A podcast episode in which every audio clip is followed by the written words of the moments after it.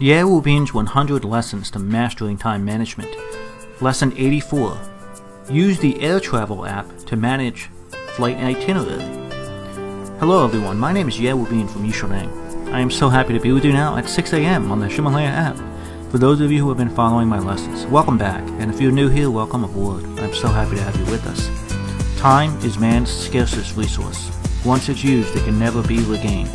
So if you're not using your time effectively, or if the time you're spending is only getting you further away from your dreams in life, then stay with me. Listen a while, and I'm confident I can help open your eyes to a new path that will get you closer to your dreams.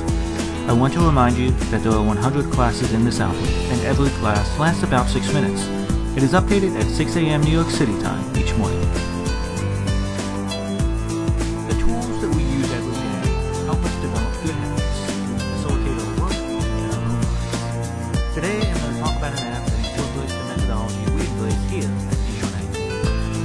Are the only helpful thing to do if we use them consistently and effectively, so they become productive habits rather than efficient ones, inefficient ones. Once the habit is established, we will benefit from it for the rest of our lives. So focus carefully on setting the habit correctly the first time.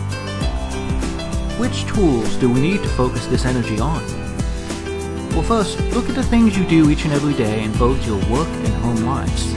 These are the areas you should focus on first. The things we do every single day, cyclical events, take up a lot of our time. For instance, I often give speeches all over China. You can imagine this means I must fly all the time. Flying can be a bit risky because of all the delays and changes, as well as the small things like traffic jams, buying tickets. All of this can create a bit of chaos and disorder.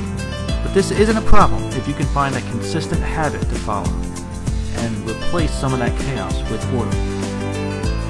List the things you do often, categorize them, determine the right process to follow, select the tools you will use to aid your execution of the process, and then work to build it into a natural, effortless habit. In the past three years, I've been to so many cities in China, I've had more than 300 classes. And so far, I have never missed a single class as a result of flight delays or issues.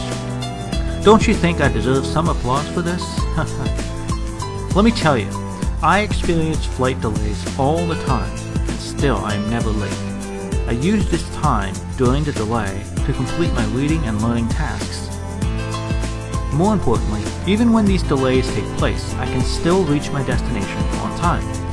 I can negotiate the delay into a first class seat for just 50 extra yuan. I'll share that story offline after after the lesson. Today, our focus is about what app can be used to help with flight schedule management.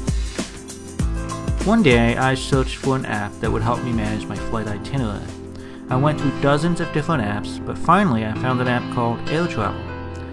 I've been using that Air Travel app for three or four years now, and I think it's fantastic. Let me introduce the basic functions and advanced features of this app. You can view the flight information and flight dynamics, such as the flight name, boarding and departure and arrival times, on the app. You can choose your seats on the app.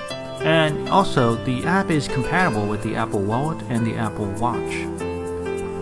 Different airlines often have different regulations, so I often take Air China. And with Air China in Beijing, two dimensional code boarding is not a problem.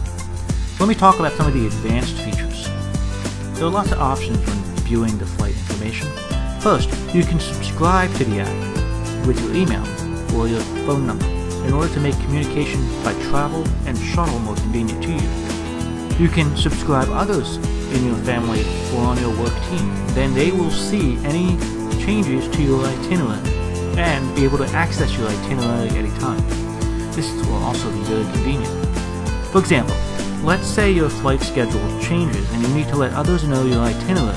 At this point, you can download the Air Travel app, select Flight Dynamics, and then click inside the subscription portion of the app to allow them to get updates.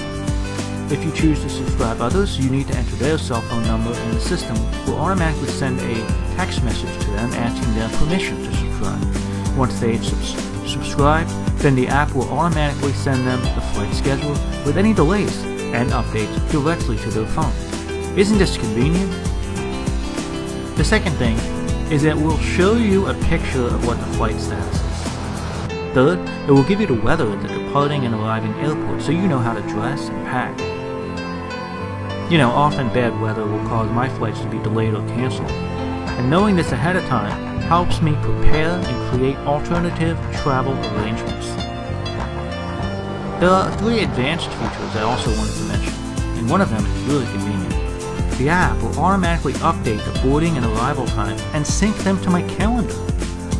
Also, when you buy a flight ticket, it will automatically put that in my calendar. Thus, if I've shared my calendar with my staff, they will see all these updates as well without me needing to do a single thing.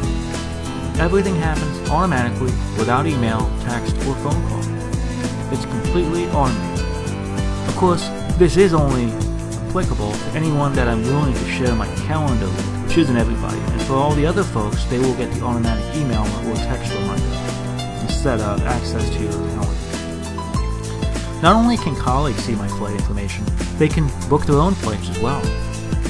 The concept I want to share with you today is that you must use tools to manage your work and your life. A small tool can allow you to save a lot of time and money.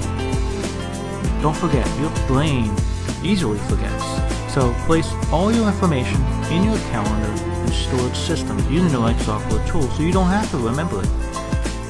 You can go to download the Air Travel app on just about any mobile phone app store, such as the App Store for Apple or the Google Store, the Android Store.